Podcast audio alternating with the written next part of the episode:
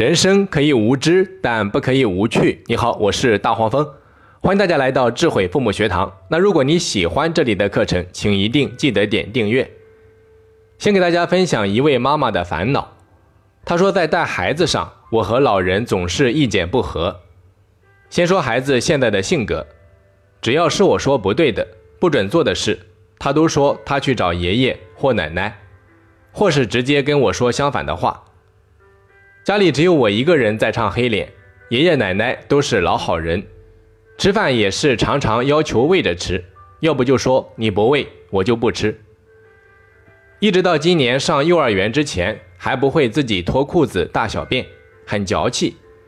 还是我跟奶奶发了几次脾气，说上学没人管，一定要自己会这些。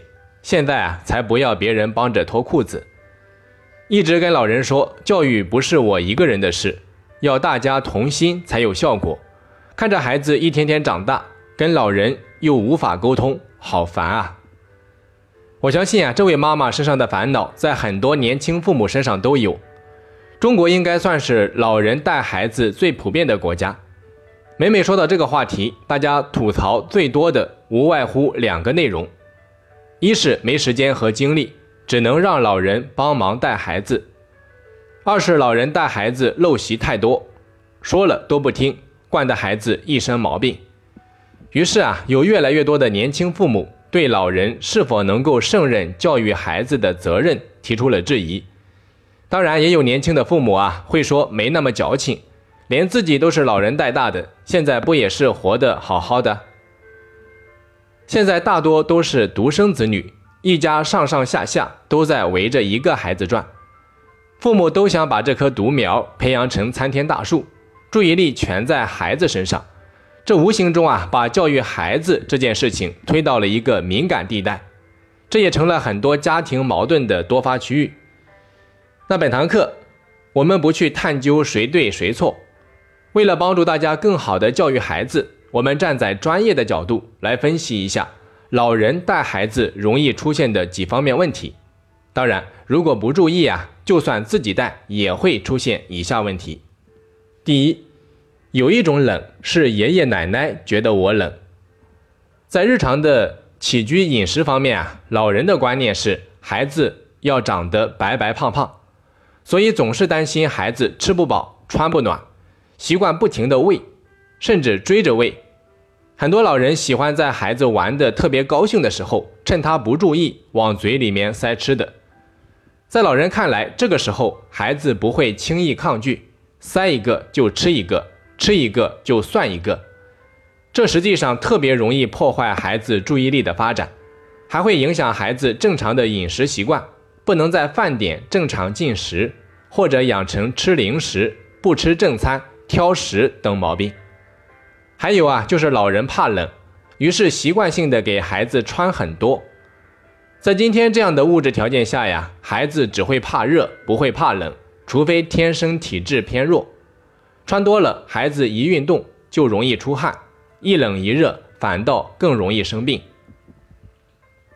第二，爸爸妈妈和爷爷奶奶总是观念不一致，我到底该听谁的？我们常说，父母教育孩子的价值观呀，一定要统一，不统一的结果就好比是两匹马。拉一架马车，一个向北，一个往南，结果可想而知。所以啊，教育观念上的冲突，让孩子无所适从，难以形成明确的是非判断标准。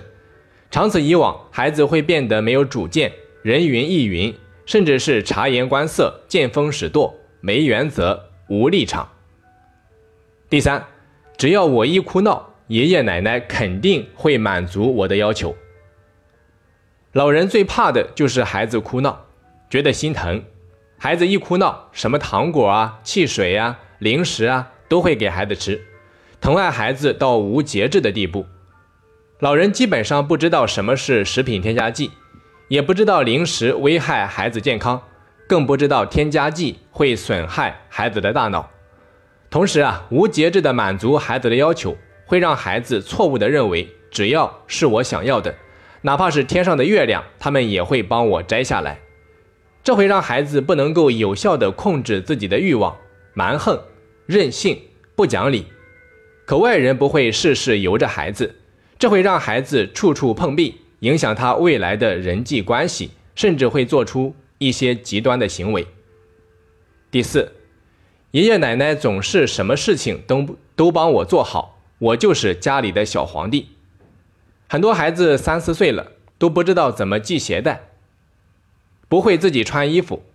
老人啊总觉得孩子小，大人应该帮忙。如果穿错了，出去会让人笑话，说大人没有尽责。实际上呀，所有的能力都是在犯错的过程中不断学习的。不给孩子尝试和犯错的机会，孩子永远学不会，也永远长不大。试想一下，幼儿园里的同学都会系鞋带。只有你的孩子不会，难道那种感受就是你想让孩子体验的吗？凡是大包大揽、事必躬亲的老人，只会把孩子培养成巨婴，也就是生活自理能力方面的低能儿。最近热播的明星真人秀节目《妈妈去哪儿》里面的包文婧就是一个典型的代表。有兴趣的家长啊，你可以去看一期，看一下那一期的节目。第五。爷爷奶奶除了照顾我吃饭睡觉之外，好像什么都不懂。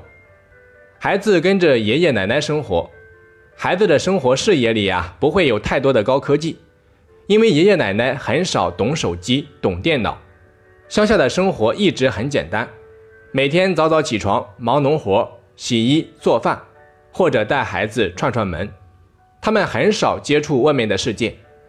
所以，孩子间接的见世面的机会相对较少，面对更多的还是吃吃喝喝。所以啊，爷爷奶奶带出来的孩子或许会稍显木讷。如果长时间和父母分离呀，孩子的性格容易内向、不自信。相比较而言，由爸妈带出来的孩子见识新事物的机会更多，孩子更容易养成自信、活泼的性格，思想也比较前卫。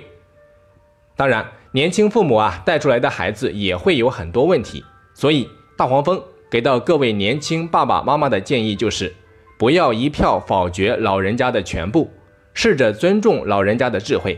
他们啊毕竟是过来人，在教育孩子方面一定有可取之处，好的方面多向老人家学习，意见不统一的地方也要试着用沟通去解决问题。那在下一堂课啊，我们会针对以上讲的老人家带孩子的几种问题，给到大家相应的解决方法。希望大家持续收听。那如果你已经迫不及待的想要先睹为快，也可以添加我们的微信公众号“一百教育”，一是记忆力的一，百是一百分的百。关注后回复“隔代教育”四个字，就可以收到相关的内容了。好的，本期课程啊就到这里。那如果我们的课程能够给到你一些帮助，也欢迎你订阅、打赏，或者邀请身边的一些朋友一起来学习。我是大黄蜂，我们下期再见。